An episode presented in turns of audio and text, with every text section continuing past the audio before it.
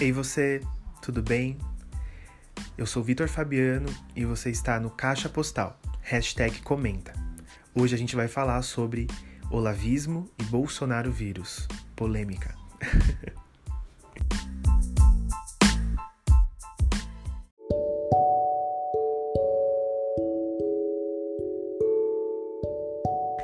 Seja bem-vindo, seja bem-vinda ao Caixa Postal e hoje a gente vai falar brevemente, eu espero que seja brevemente, sobre um assunto curioso e que também dá um certo retorno em relação ao nosso primeiro episódio sobre a saída do Moro do governo.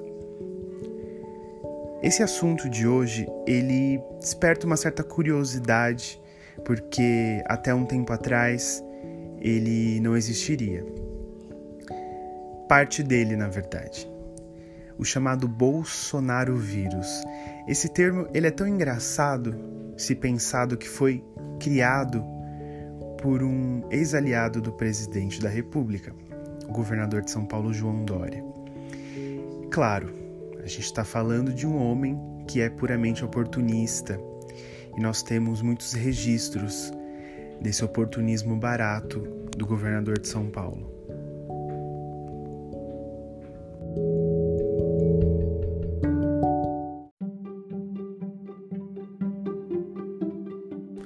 A gente pode citar apertos de mão, fotos, declarações, posicionamentos, tanto de um tempo mais passado quanto de um tempo mais recente. Mas é muito interessante a gente falar, por exemplo, da eleição. Durante a eleição, o candidato do PSDB, Geraldo Alckmin, não tinha chances de vencer a eleição. E, claro, como os partidos costumam fazer, quando você tem um candidato local ao governo, ele sempre vai se amparar e também recorrer à figura que concorre a um cargo nacional, porque a coligação ela concentra votos, ela também consegue concentrar as forças ao redor dessa imagem pública eleitoral, no caso de vários candidatos de uma mesma legenda, vinculando a imagem no mesmo santinho, no mesmo horário eleitoral. E o governador de São Paulo, João Dória, ao perceber que o, o ex-governador Geraldo Alckmin não conseguiria vencer a eleição, ele simplesmente jogou no lixo não só o apoio, como a possibilidade de vincular a sua imagem ao Geraldo Alckmin. E, claro, a gente não pode deixar de dizer que o Alckmin foi o responsável por colocar o Dória na política, no partido e introduzir é praticamente aquela pessoa que te introduz em um universo que você não conhece ou pelo menos não tem experiência e dá o pontapé inicial para você e depois você dá um chute na bunda dela.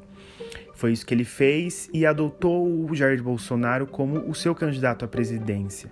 Né? Na época do Bolsodória, isso estava na boca de muita gente. E assim ele foi eleito com uma margem pequena de diferença do seu adversário Márcio França. Muito boa essa retrospectiva, é, eu sei, obrigado, também gostei.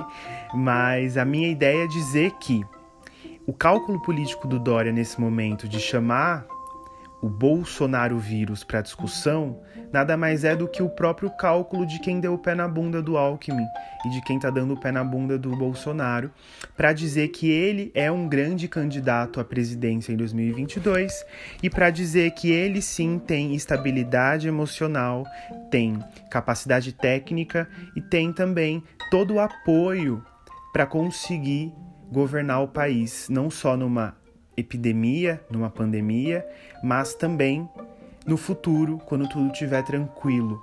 Ele é o cara equilibrado para conseguir construir um país que tem a capacidade de lidar com essas crises. É essa a mensagem que o governador de São Paulo quer passar.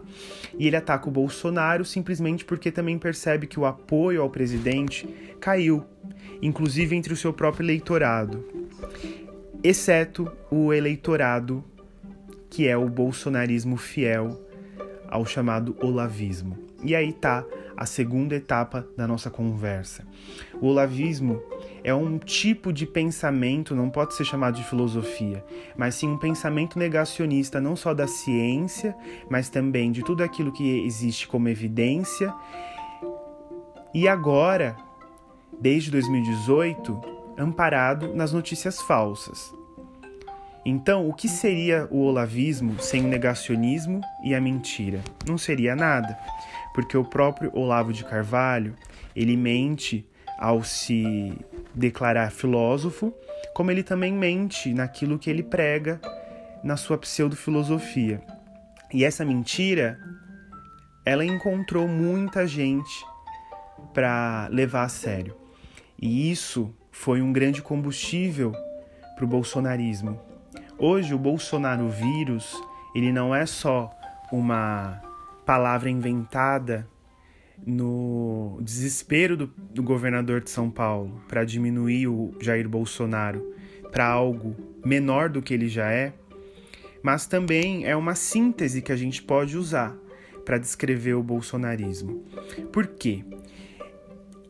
Ao recorrer à figura do vírus, o João Dória está dizendo que a mentalidade e a forma de pensamento ideológica do bolsonarismo pega como um vírus, ou seja, não tem distinção, não recorre a lógicas e nem muito menos ao raciocínio, porque um vírus ele não pensa se ele vai é, invadir o organismo de uma pessoa ou não, ele funciona de acordo com a sua lógica. E assim seria o Bolsonaro vírus, o bolsonarismo do mais violento caráter.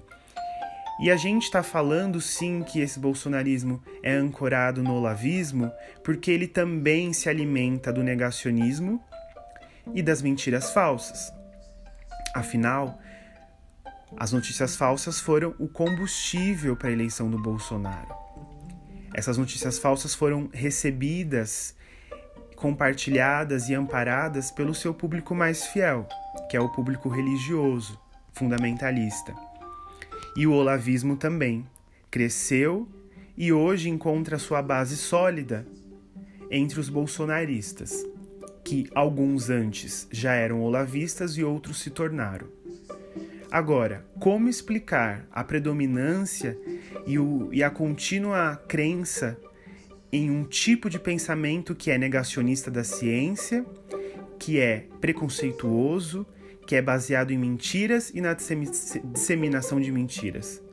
Isso só se explica por uma irracionalidade crescente que não só despreza a educação, como quer moldá-la para que essa irracionalidade seja institucionalizada, como também pela figura do vírus que, por não ter explicação, por não ter discernimento, impregna e não sai. Eu lembro que no episódio passado eu havia comentado sobre a imagem do socialismo, do comunismo, como um grande monstro que foi eleito pelos bolsonaristas para justificar o medo político. Mas eu também tinha comentado que esse medo político está relacionado grosseiramente e também é, profundamente no psicológico dessas pessoas com a reafirmação de uma fé, com a estabilidade de uma fé frágil que elas alimentam com mecanismos extremos de surtos psicóticos, de coisas irracionais, de apelos muito fortes a sensações emocionais, todos esses elementos encarnados na necessidade de se proteger e de impor às outras pessoas esse modo violento de crença. E encontraram no Bolsonaro essa figura. Mas não só. Encontraram também no olavismo, no Bolsonaro vírus, uma forma de fazer a sua crença religiosa se tornar uma crença política e esse movimento dialético acaba alimentando um monstro e alimentando outro monstro do outro lado. Então, o Bolsonaro vírus não deixa de ser também uma extensão do fundamentalismo religioso. Não que todos os fundamentalistas estejam com o Bolsonaro, mas que grande parte está, isso não resta dúvida. E ao contrário do que muita gente acredita, a religião ela não foi decisiva apenas durante a eleição. Ela continua sendo o maior cabo eleitoral desse olavismo, desse Bolsonaro vírus. E claro, a gente não pode deixar se enganar.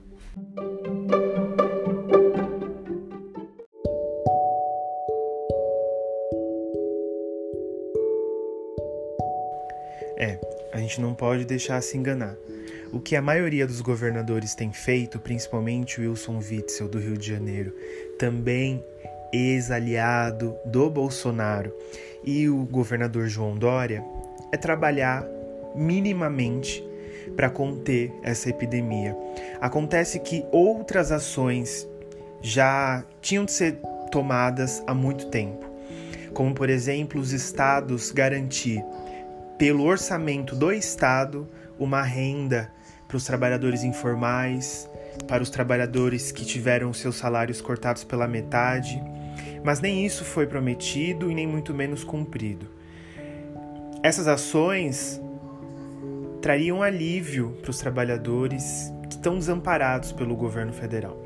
Então, mesmo que esses governadores estejam desempenhando uma função básica nesse contexto tão alarmante, tudo se transforma em algo a ser louvado e a gente precisa tomar muito cuidado, porque o Bolsonaro vírus é responsável por outras doenças, como por exemplo o próprio Dória, o próprio Wilson Witzel, que antes dessa pandemia já levavam terror para as populações, atacando os serviços públicos, a educação, a saúde.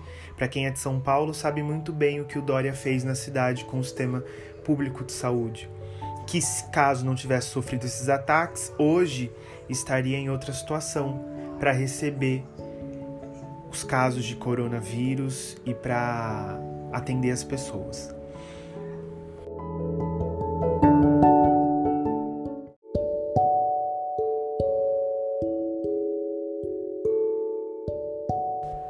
Vale lembrar que aparentemente o olavismo não tem um fundo uma profundidade, algo a ser estudado, aparentemente. Mas na verdade tem sim.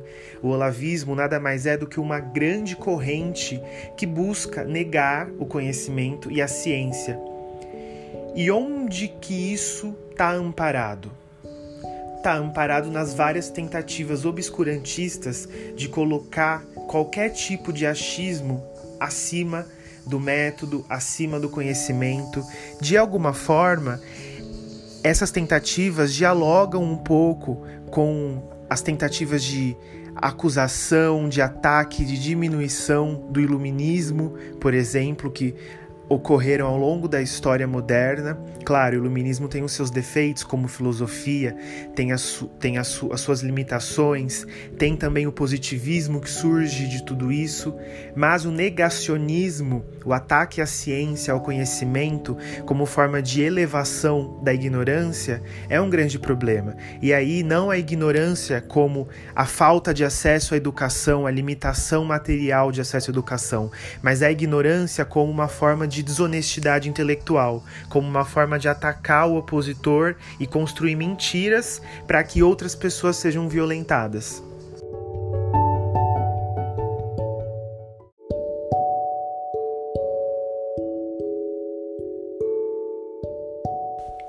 Bom, essa discussão pode durar muito tempo. Eu quero receber pelo arroba a caixa postal no Instagram sua participação.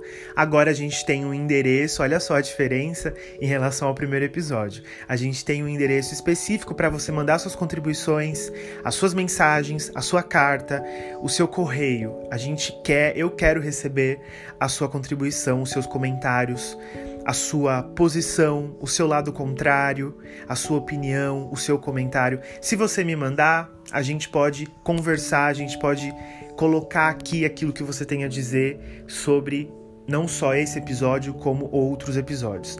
A caixa postal é sua e eu preciso da sua participação e quero muito que a gente converse aqui, tá bom? Então é isso, pessoal. Muito obrigado. Até a próxima caixa postal. Um grande beijo e compartilhem com todo mundo esse episódio para todo mundo tomar cuidado com o Bolsonaro vírus. obrigado.